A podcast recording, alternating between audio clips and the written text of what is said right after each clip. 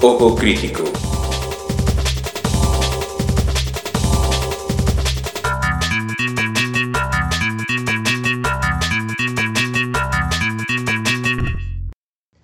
Hola, ¿qué tal?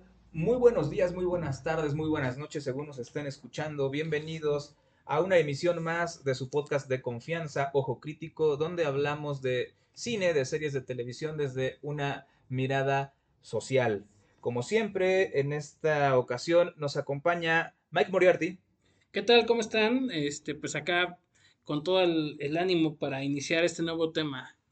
También tenemos a Johnny Lara. Eh, ¿Cómo están? Eh, esta película es bastante interesante, bastantes líneas que encontrar y esperamos que les guste. y su servidor Gustavo Gopper. Y pues en esta ocasión tenemos una película que no tiene tanto su estreno, se estrenó a finales del año 2021, me refiero a Suicide Squad de James Gunn, eh, 2021.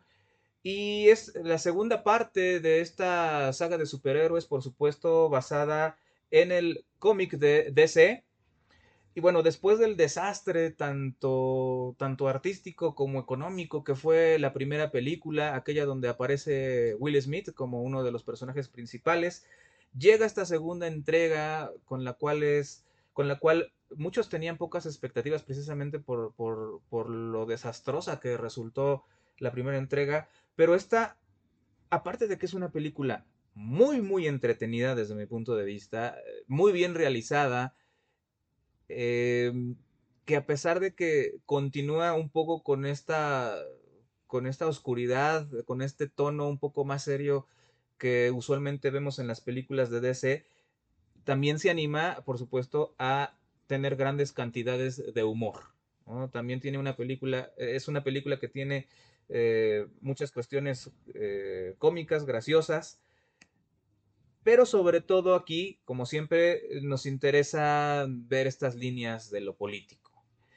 Y a mí se me hace una película muy interesante también por ello, porque a diferencia de la mayoría del canon de superhéroes, hablábamos en nuestra emisión de, de Batman que al final la mayoría de los superhéroes están a la defensa del status quo y del relato de Estados Unidos como el salvador de- del universo, ¿no? del mundo, y el, el siempre, siempre confiable y siempre defensor de la democracia y de la libertad, que es Estados Unidos. ¿no? Defensores del universo también. Sí, ¿no? hasta, hasta de las amenazas alienígenas. ¿no? Y aquí, esta película curiosamente tiene un discurso pues opuesto.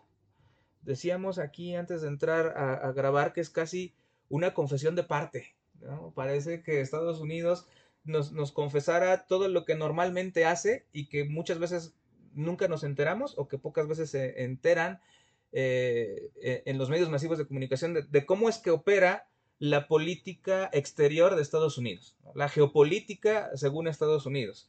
Porque bueno, les advertimos, por supuesto, como siempre o como casi siempre eh, en Ojo Crítico, este programa contiene spoilers, contiene Spoilers. adelantos, spoiler alert, Spoiler. entonces hay que, hay que tener cuidado con ello, ¿no? Si ustedes no han visto la película y les interesa, corran, Todos los que no lo han visto, sobre todo. corran a, corran a verla y regresan con nosotros. Y bueno, una vez hecha la advertencia, les contamos rápidamente de qué trata la película. Pues se trata otra vez de, de este llamado Suicide Squad, un grupo de, de delincuentes. Una iniciativa más bien. Una iniciativa, ¿cómo es que se llama? Eh, porque su nombre real no es Suicide Squad, ¿es qué? ¿Factor X? Factor X, ¿no? Copia ahí de, de X-Men.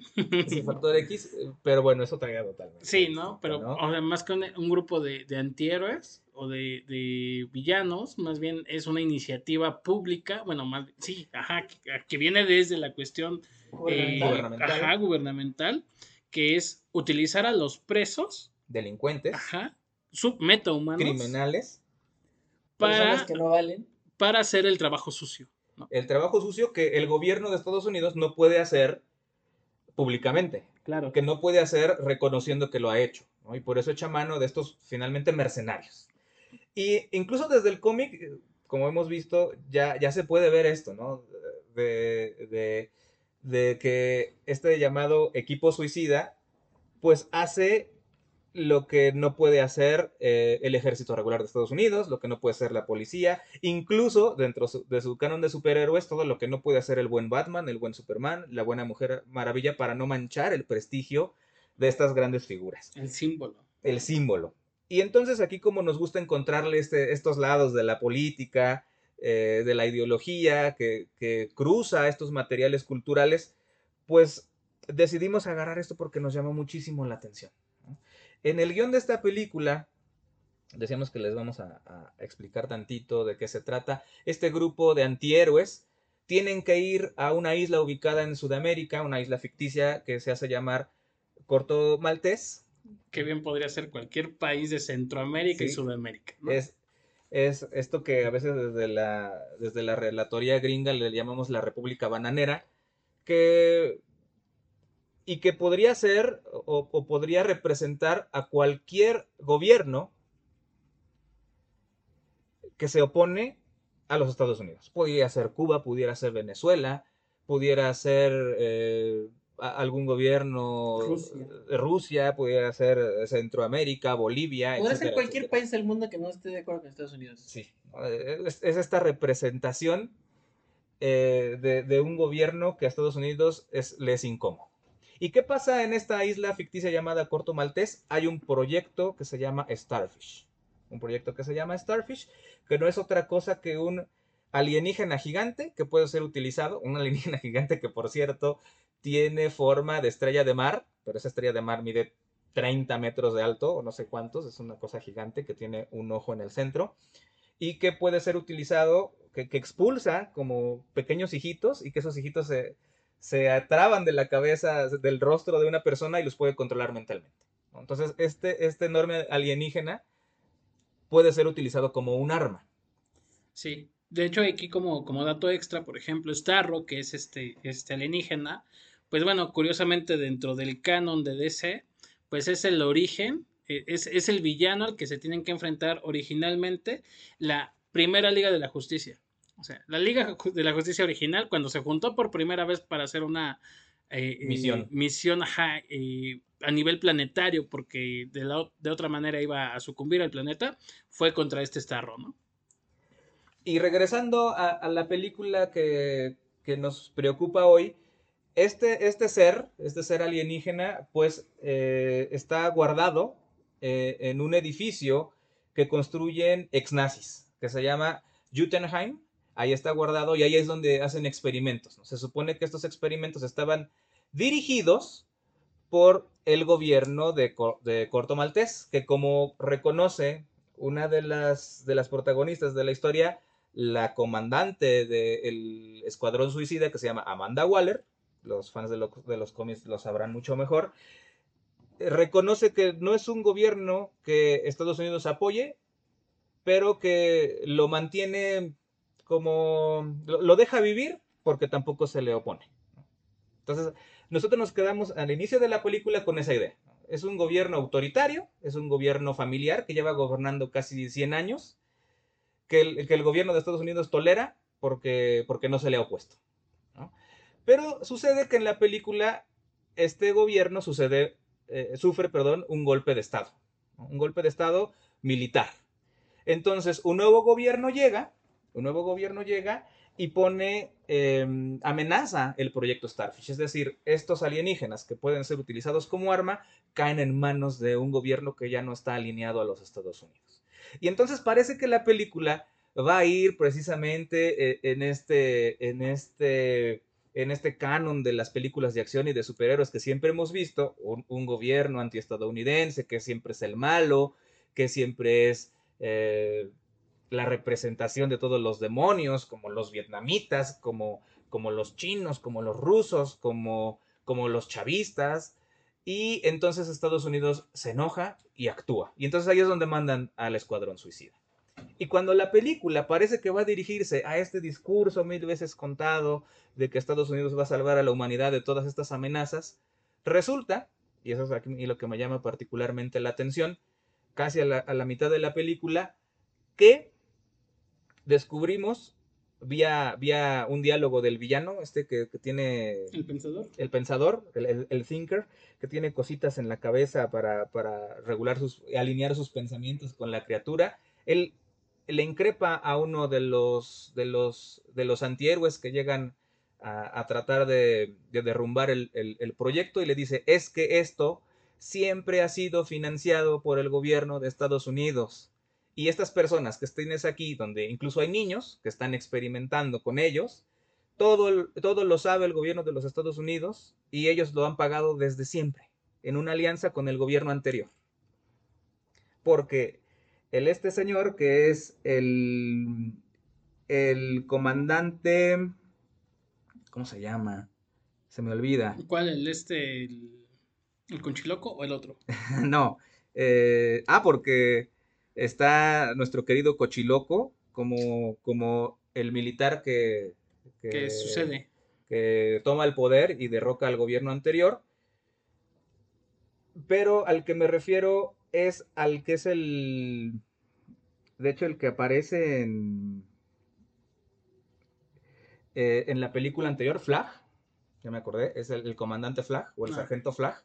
Y él es el que iba como, como un soldado a cumplir su misión y, llega el, pensador y le, dice toda la verdad, Y entonces él se enoja y extrae un disco duro donde están todos los archivos de cómo el gobierno de Estados Unidos siempre había respaldado, sabido, financiado todo lo que pasaba en, el proyecto Starfish. Y bueno, ahí se, se, vuelve totalmente otra cosa la película, ¿no? Entonces, por eso es que decíamos que esta película parece incluso una confesión de partes de cómo cómo opera subrépticamente el gobierno de los Estados Unidos. O sea, imagínate un Suicide Squad en este, la dictadura de Pinochet. Exacto, ¿no? Que aceptara que mató a Salvador Allende. No, y de hecho, sabemos, de acuerdo con las desclasificaciones, o sea, el gobierno propio de Estados Unidos ha reconocido públicamente por, por, por, los documentos desclasificados que con las décadas se desclasifican, que el gobierno de Estados Unidos tuvo mucho que ver, eh, tenía una alianza con, Pinochet y sus, y sus amigos, para, por supuesto, eh, deshacer el proyecto de Allende, ¿no? Como que no resultara un mal ejemplo para el resto de, la, de América Latina como había sido. Esto les va a pasar si quieren hacer Exacto, Sí. Es, una advertencia. Entonces, a, partir de esta película, donde se reconoce esto, podemos recordar un montón de cosas de, cómo opera el gobierno de Estados Unidos. Ya lo dijiste bien, e, el caso de la dictadura de Pinochet, las armas nucleares que nunca se encontraron en Irak. Eh, sí, todo, el caso de Oriente Medio está eh, justamente ahí eh, registrado en este libro. Sí, se descuadra en, Oriente Medio. En el que les decía hace, hace un par de semanas, ¿no? Este de, de Chomsky, el de Estado fallido. Es eso, o sea, es exactamente eso. Te cuenta cómo es que Estados Unidos tiene este doble discurso de cómo va a llegar, cómo va a llevar las, las herramientas de la democracia, sí, siempre y cuando sea la democracia estadounidense. ¿no? las armas. Sí, bueno, lo, lo que, colonialismo. Ha, lo que ha pasado eh, con, con, Medio Oriente, específicamente, por ejemplo, en Afganistán, ¿no? Eh, que ellos mismos fueron los que patrocinaron al inicio a los mujahidines que después se convertirían en el talibán. Eh, incluso esta primera amistad con Saddam Hussein, donde era primero retratado como un nacionalista, eh, una, persona, y después se les voltea y, pasa todo lo que todos sabemos. ¿no? O sea, esto ha pasado un montón de veces a lo largo de la historia, y esta película en particular, de una manera muy cómica, muy exagerada, eso sí, muy entretenida, lo lleva a la pantalla. Y es sumamente raro.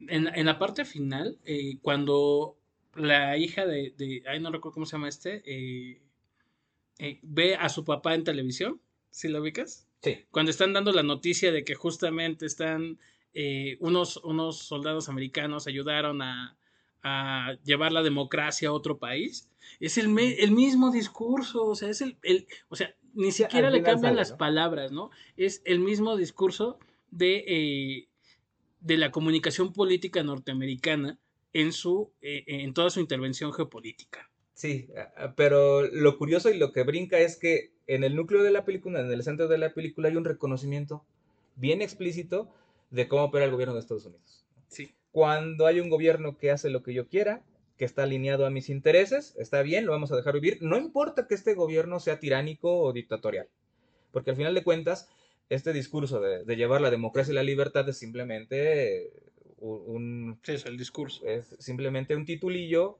para, para que todos operen a, a favor de sus intereses, ¿no? Pero cuando llega un gobierno, un grupo, un movimiento que empieza a poner en riesgo sus intereses, es cuando ahora sí ya son dictadores, ahora sí ya son un peligro, ahora sí ya son los demonios. Y, y fíjate la ironía, ¿no? Que cuando llega el extraterrestre que domina a todos, ahí es como, ah, él no está en contra de nuestra política, déjalo. Sí, de hecho es es súper descarada esa parte porque dice, ya tienen los documentos, o sea, ya borraron la evidencia de que Estados Unidos siempre ha estado detrás de todo este proyecto, eso es lo único que iban, váyanse. Déjenlos, que ellos se enfrenten al monstruo y, que no les importa el mal que pueda hacer el monstruo dentro de la, esta isla de ficción de, de, Corto Maltés. ¿no? Y ellos, bueno, aquí también, este, bueno, el Escuadrón Suicida tiene su corazón, eh, incluso se le activa un botón moral y dice, no, pero no podemos abandonar esta, esta gente a su suerte, y pues son los que finalmente derrotan a, a esta estrella, estrella, estrella de mar gigante. Pero e- es muy, muy curioso cómo eh, e- en este centro de la película está precisamente ese, ese reconocimiento de que parece un manual de la CIA. Sí, ¿no? Parece un manual de la CIA esa parte de la película. ¿no? Esto es lo que hacemos. Esto es lo que hacemos. Nos metemos a un país y en secreto infiltramos sus instituciones para que esas instituciones hagan lo que nosotros queremos. Y esto cueste lo que cueste.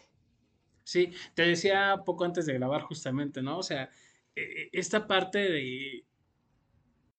Sí, no, la, la imagen de Amanda Waller, híjole, yo, yo odio a Waller. Desde la primera película odio a Waller. Pero, los cómics. en los cómics bueno. Pero, este, es que es la representación clara de Estados Unidos, ¿no? O sea, ella es la que justamente como, como dirigente de, de la campaña, la que dice, ok, o sea, nosotros vamos a trabajar de este lado porque lo que nos interesa es eh, que las cosas se hagan de acuerdo a nuestros intereses. No nos importan, uno, ni las personas que están eh, implicadas, esta, esta situación de decir, déjalos, ¿no? O sea, ya es su problema, eh, es culpa de ellos porque ellos no tienen metahumanos, o sea, pobrecitos de ellos. Eh, y por el otro lado, eh, tampoco les, les importa las personas que les están haciendo la misión, o sea, es su carne de cañón. Sí, todos son desechables. De hecho, ustedes, para quien ha leído estos cómics, todo integrante del Escuadrón Suicida tiene una especie de chip insertado en la parte de atrás de, la cabeza, de- incrustado en el cerebro, que si llega a desobedecer las órdenes directas, explota. Es una bomba, es una pequeña bomba. Se le revienta la cabeza. ¿no? De hecho, la película también es bastante violenta. eh, hay mucha sangre en la película. eh, de las películas de superhéroes que tienen pues un contenido explícito de violencia. Creo que es clasificación B, ¿no? No sé. No es A, no es A, este, esta edición de del Escuadrón Suicida. Pero bueno, hablando ahora de lo que decías de, de la representación de Estados Unidos, hay un personaje que por supuesto es el símbolo, aparte de Amanda Waller, de, de, de esta, esta cuestión de Estados Unidos como, como potencia imperial, como, como policía del mundo, que es el personaje de Peacemaker. El personaje de Peacemaker interpretado por, por John Cena, por John Cena, que es aparte una grata, grata sorpresa a nivel de actuación. Sí, ¿eh? No, no es que sea un actor excelente, pero eh, da muchísimo más de lo que uno esperaría de un luchador.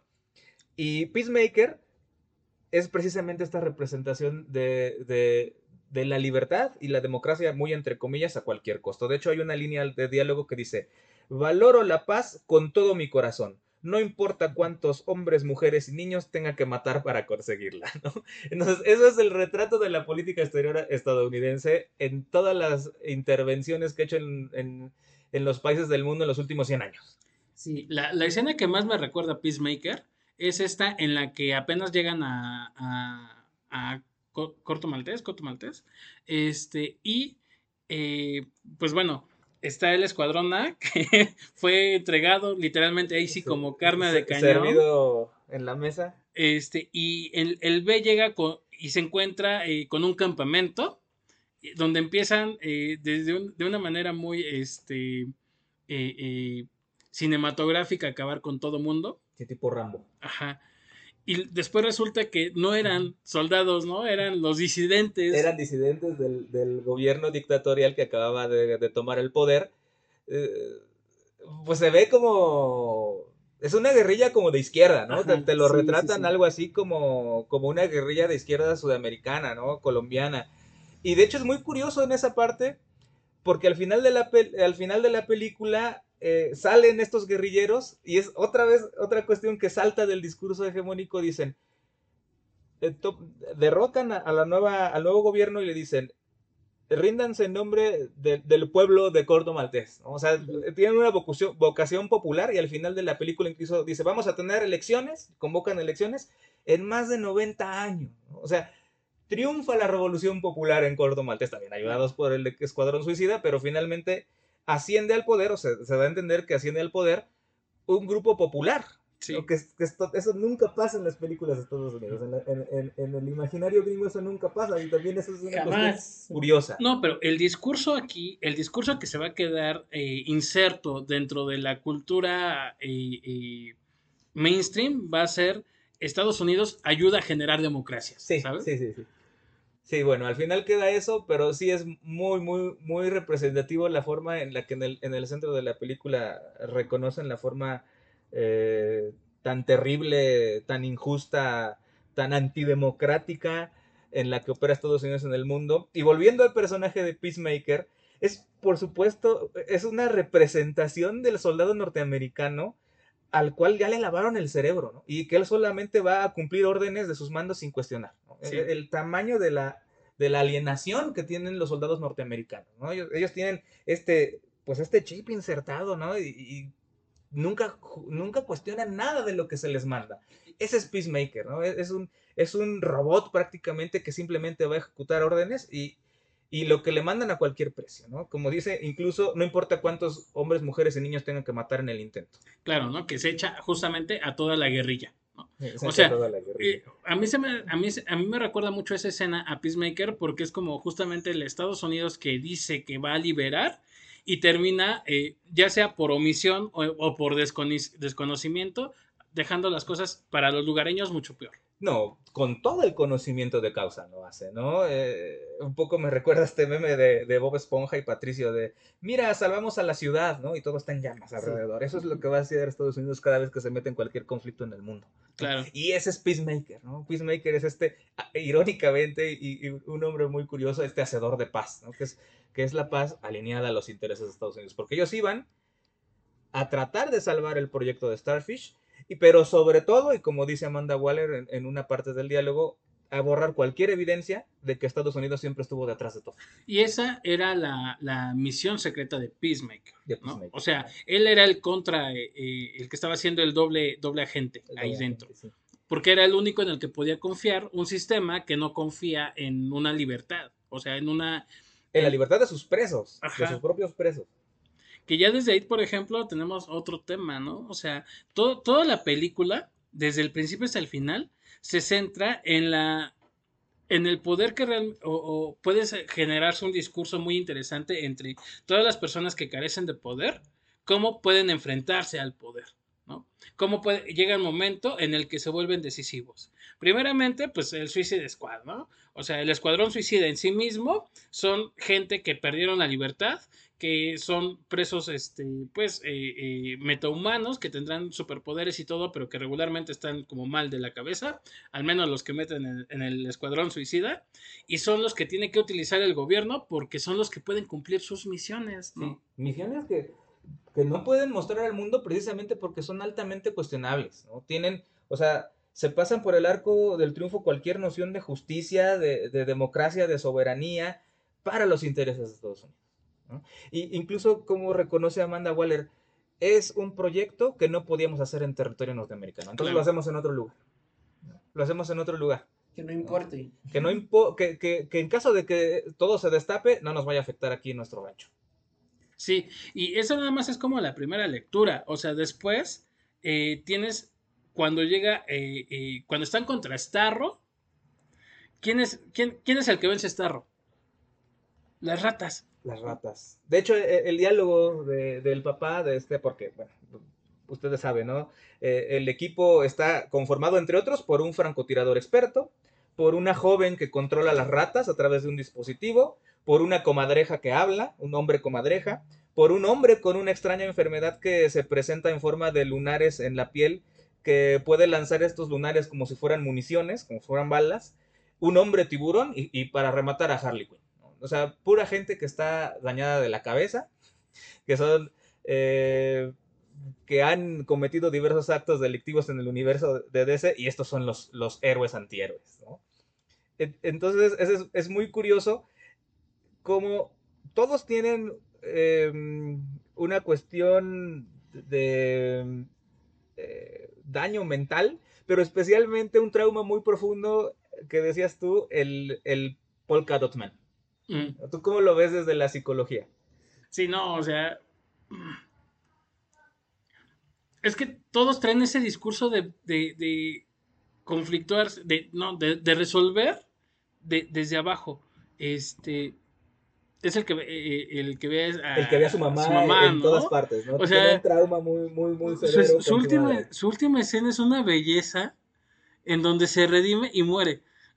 Sí. Y muere de una forma muy estúpida. Pero es como, me dio mucha risa cuando, cuando finalmente, bueno, dispara sus, su- dispara sus municiones y dice, soy un superhéroe, ¿no? Así como niño chiquito. ¡Ah! Al final soy un héroe. Mira, mamá, Mira. sin, sin, sin llantas, Sin ¿no? Sin, rueditas, sin manos. Eh, y, y lo, bueno, lo aplastan, ¿no? Como Sí. ustedes ya saben. No, es, es, bueno, o sea, lo estaba viendo y más bien era como, ok, o sea, está muy ahí pintado a propósito y remarcado con, con cualquier tipo de color, hay un, un Edipo, ¿no?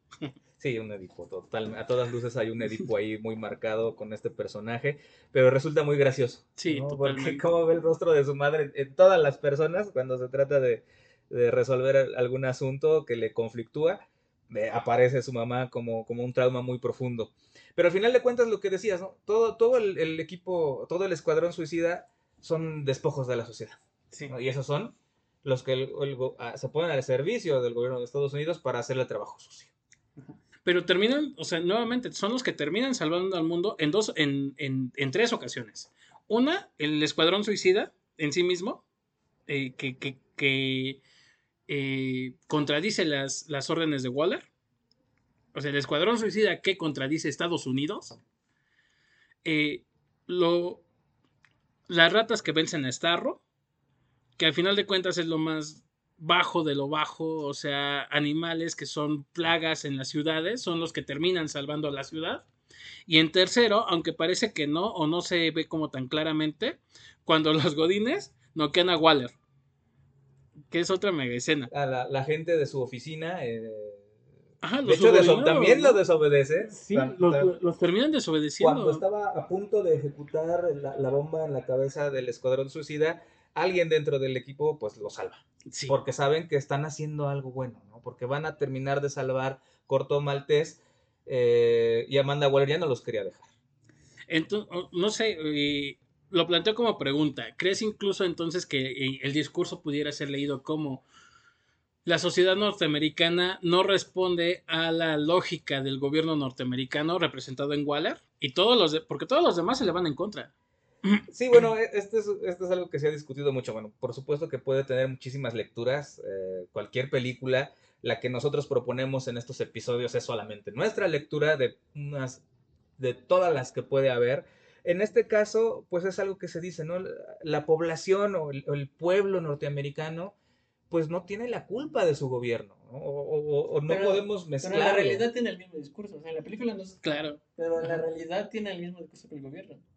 Porque desde las Torres Gemelas siempre tiene el discurso de vamos a hacer esta invasión para que no vengan a nuestras casas. Sí, bueno, No, que no nos vengan a finalmente, invadir. finalmente el, el discurso oficial de- El del discurso aparato gubernamental inmigrante, el discurso permea en las capas de la sociedad norteamericana. O sea, Es que incluso valida su acción geopolítica hacia adentro. O sea, ¿de qué otra manera hubieran podido este, atacar eh, eh, en Oriente Medio, por ejemplo, eh, después de, si no tuvieran ese discurso de nos estamos defendiendo antes de que nos ataquen?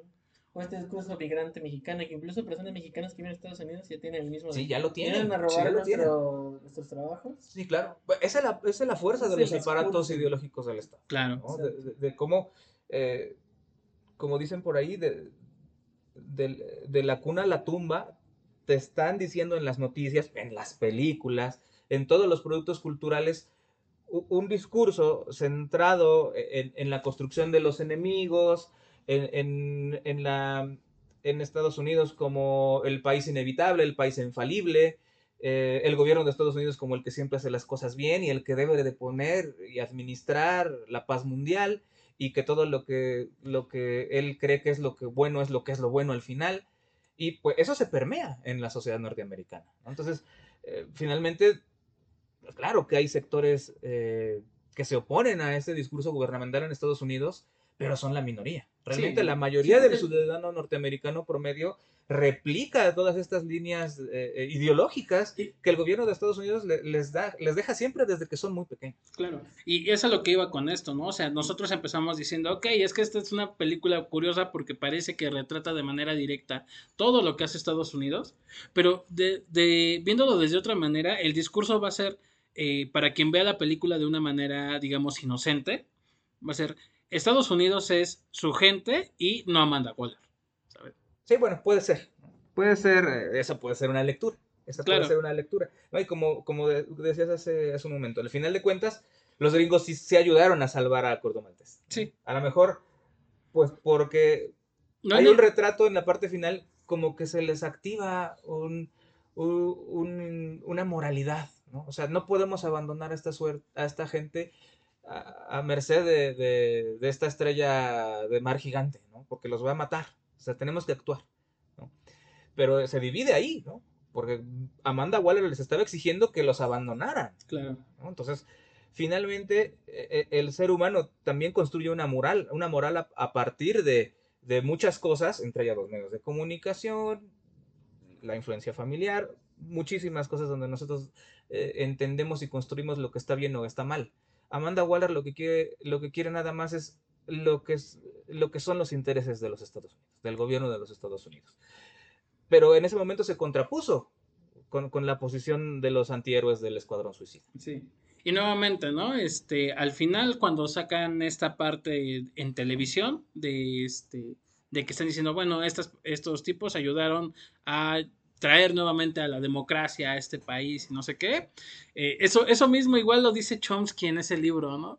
Este, él dice, bueno, es que cuando es- los estadounidenses regresan y las cosas no, lo- no se lograron como ellos quisieron, ahora cambian su discurso de tal manera que ahora ellos sí propusieron y gracias a ellos es que eh, los otros países están en vías de una democracia, ¿no? Por ejemplo, lo que pasó precisamente hace unos meses con Afganistán. ¿no? Eh, En Afganistán, todo, pues ya prácticamente 20 años de, de ocupación estadounidense, según ellos estaban dejando un país diferente, se fueron y en un mes re- regresó el talibán.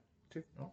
O sea, dejaron un, un desastre y ellos se van así como si nada. Bueno, también habrá que discutir si realmente se fueron, y eso va a ser otra cosa, ¿no? Pero, pero al menos lo que se sabe en los medios de comunicación es que finalmente no pudieron dejar instituciones sólidas, a pesar de todo lo que habían cacareado, ¿no? Ya vamos a dejar un Afganistán diferente y todo se cayó rápidamente. Pero dijeron, no, bueno, lo intentamos, ¿no? O sea, nuestra intención fue buena, eh, nuestros corazones están con Afganistán, y claro, pues ahí ya debe haber empresas petroleras estadounidenses Claro. bien afianzadas, Sí. que bueno, es, es lo que normalmente hace Estados Unidos, ¿no? Deja sus proyectos privados, de la iniciativa privada, sus empresas bien afi- afianzadas, do- donde, donde, donde llega y hace alguna estrategia militar, porque también Estados Unidos opera en muchas partes, no nada más es que llega y te bombardea, ¿no? Puedes Claro. sabotear tu economía, decíamos el caso de Chile, ¿no?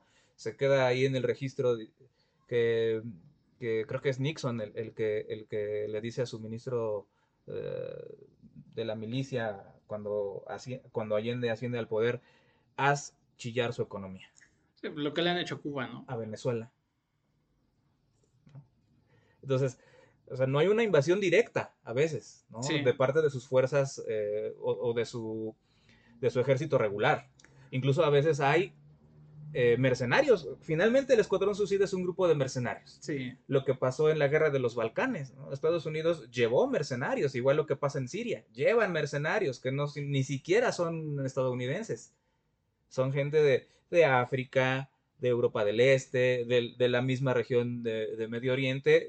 Los financian, los arman y los llevan ahí a, determinados lugares para, para provocar desestabilidad. ¿no? Sí. sabotajes de- en la cuestión energética, eh, en la cuestión de la economía, ¿no? ¿Cuántas sanciones? eh, eh, Cuba sufre un bloqueo desde hace más de 60 años, ¿no? Un bloqueo económico, los bloqueos contra Venezuela, ¿no? Entonces, eso es como opera Estados Unidos y, y, pues, finalmente, como decíamos desde el inicio, ¿no? Hay un reconocimiento explícito de la manera en la que opera Estados Unidos en esta película que es muy raro de ver Sí. en el cine gringo.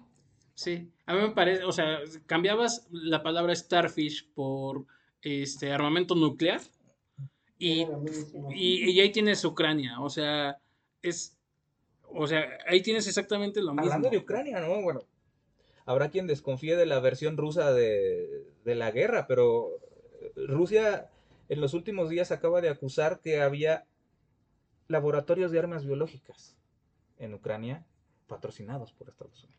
Sí, o sea, Rusia al final del día se empezó a mover porque Estados Unidos movió sus piezas. Sí, bueno, la OTAN cada vez está más cerca de sus fronteras. ¿no? Sí. Eso es una, una- una reacción. Claro que la guerra siempre es indeseable, siempre pierden los que menos, eh, los, menos culpables de un conflicto. Eh, por supuesto que, parece que eh, Putin se, precipita y toma una decisión muy extrema, pero también hay que entenderlo en un contexto en el que Rusia ha soportado una presión sobre sus fronteras durante más de 30 años. No, y es que probablemente también es de las, de los que son, eh, de los que hacen una, que cuando son diplomáticos saben hacer diplomacia, pero cuando no saben tomar medidas. O sea, es de los bueno. pocos que responden en ese sentido. que, que se decía, bueno, ¿qué pasaría si, si China viniera a México y, y- y pusiera ar- eh, armas nucleares en Tijuana? Sí, ¿Qué haría Estados Unidos? sí, Y eso es lo que ha estado haciendo, eso es lo que ha pasado con Rusia. Está rodeada por bases militares y, y por armas nucleares Rusia. ¿No? O sea, Bueno, en eh, principio Estados Unidos dejaría de hacer eso, ¿no? Porque bueno, no- no- somos ni México. siquiera una dejaría sí, ¿no? poner, ¿no? Pero, pero hay que verlo de, de la forma opuesta, ¿no? ¿Qué pasaría si a Estados Unidos le pasara lo mismo que Rusia ha sufrido desde la caída de la Unión Soviética? Sí, sí, claro. Desde antes, ¿no? Desde, desde, el- desde cuando la Unión Soviética existía. Entonces, Estados Unidos así actúa. ¿no?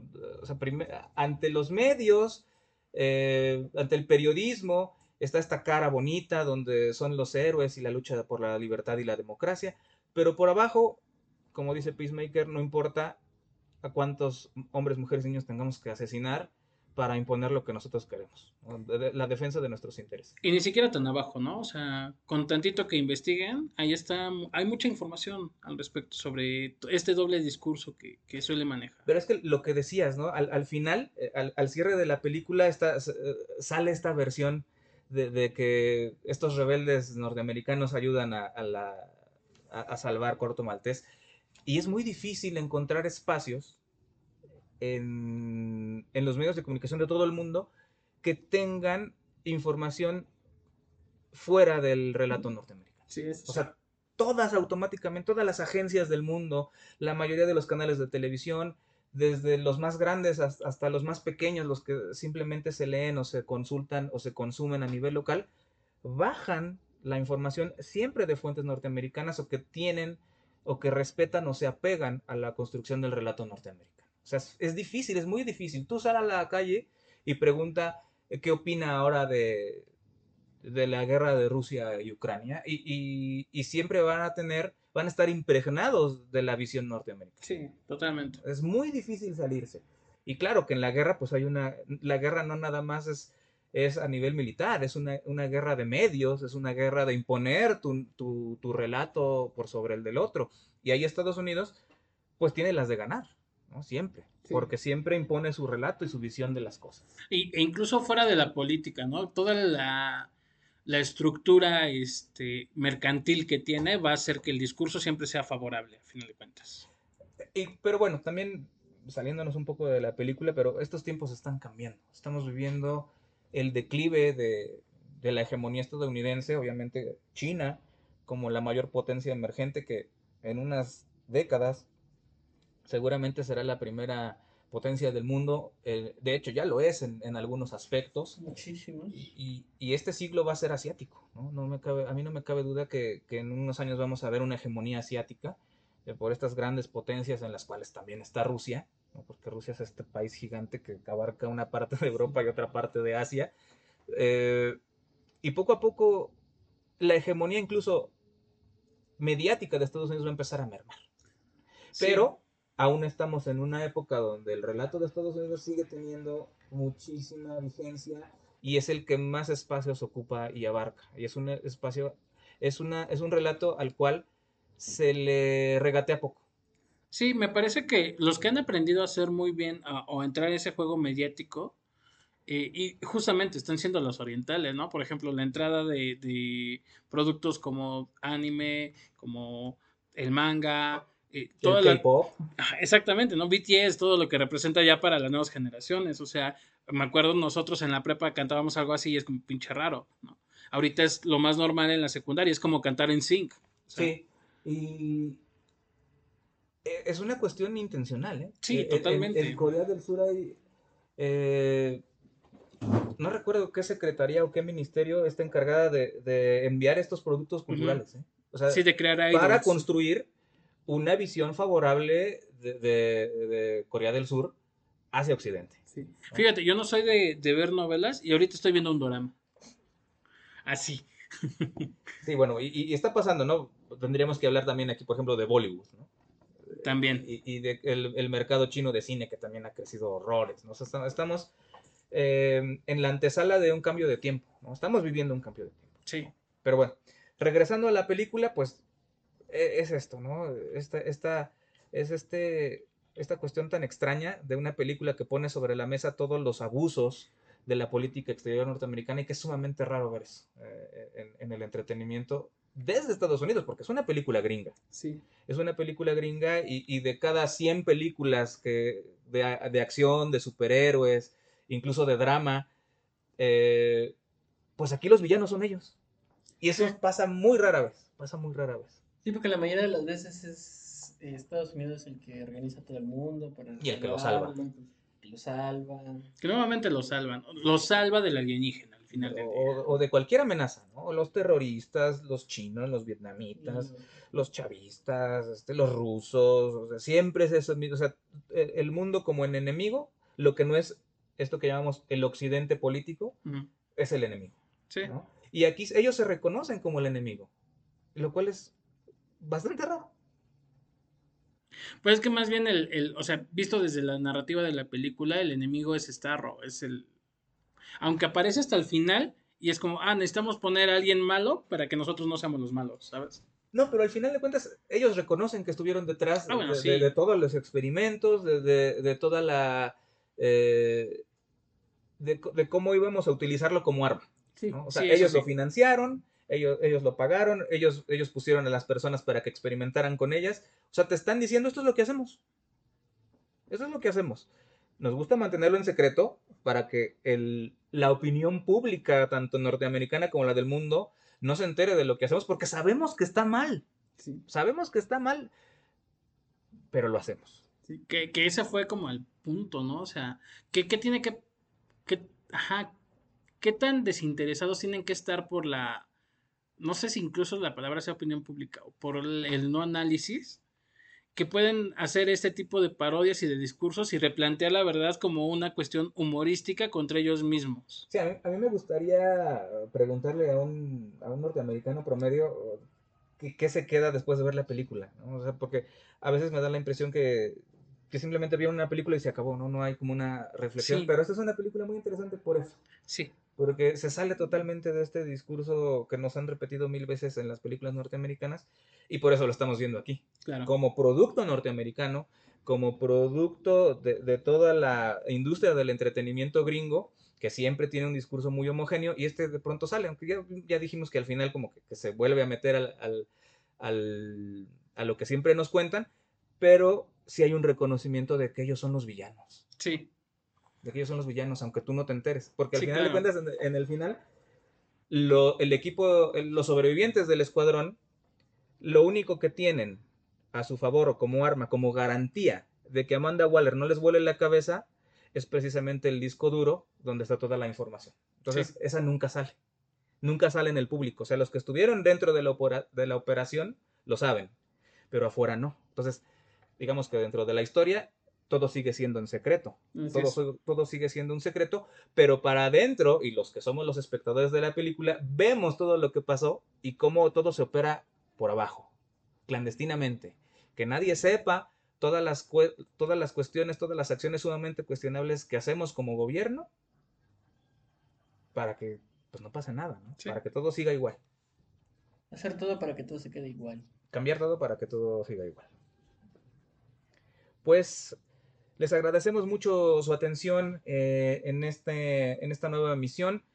Nos despedimos por hoy, no sin antes recordarles en dónde nos pueden encontrar. Pues bueno, yo estoy eh, en Twitter como eh, psic de psicólogo, MTZ Monter. Y en Facebook, eh, pues está mi página como psic, igual, punto Miguel Ángel Martínez. Ahí es donde subo, pues, las otras cosas que también hago para sobrevivir, eh, aparte de ver películas y ver series. También si quieren una consulta de psicología, adelante, claro que sí. Johnny, ¿dónde te pueden encontrar? Eh, a mí me pueden encontrar en Twitter eh, más como arroba cesaire-88. Comentadas, pláticas, consejos, consejos de amor, lo que quieran, ahí estamos. Yo soy Gustavo Gopper, me pueden encontrar en Twitter, arroba escupeletras, y nos vemos hasta la próxima. Muchas gracias.